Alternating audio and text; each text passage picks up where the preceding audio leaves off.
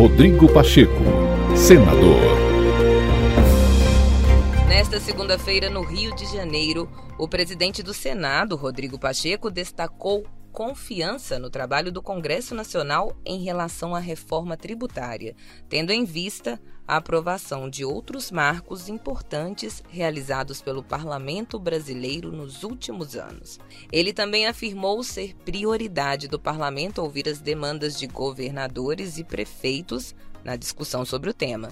O presidente do Congresso Nacional participou do seminário Reflexões sobre a Reforma Tributária, realizado pela Fundação Getúlio Vargas, que contou com a presença de governadores e representantes do Judiciário.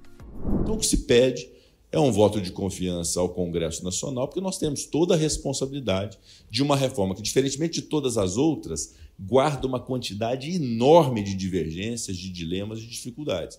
Não é nada fácil discutir reforma tributária, porque enquanto é óbvio em relação ao sistema trabalhista que nós precisamos dar mais liberalidade nas relações entre patrão e empregado, quando é óbvio no previdenciário que nós temos com o aumento da expectativa de vida, aumentar também o tempo de contribuição, quando é óbvio no político que nós temos que diminuir os partidos políticos é, e dar mais representatividade e melhor é, representatividade nas casas legislativas, é, no tributário há sempre as dificuldades. Me, me, parece que a obviedade está na simplificação, na desburocratização, na unificação é, tributária, na não cumulatividade, no fim de guerras fiscais que sacrificam é, é direitos dos contribuintes e privilegiam muito mais a isenção do que a criatividade da política de poder é, se valorizar e valorizar o seu ente federado pelos seus méritos em outras áreas que não a isenção tributária.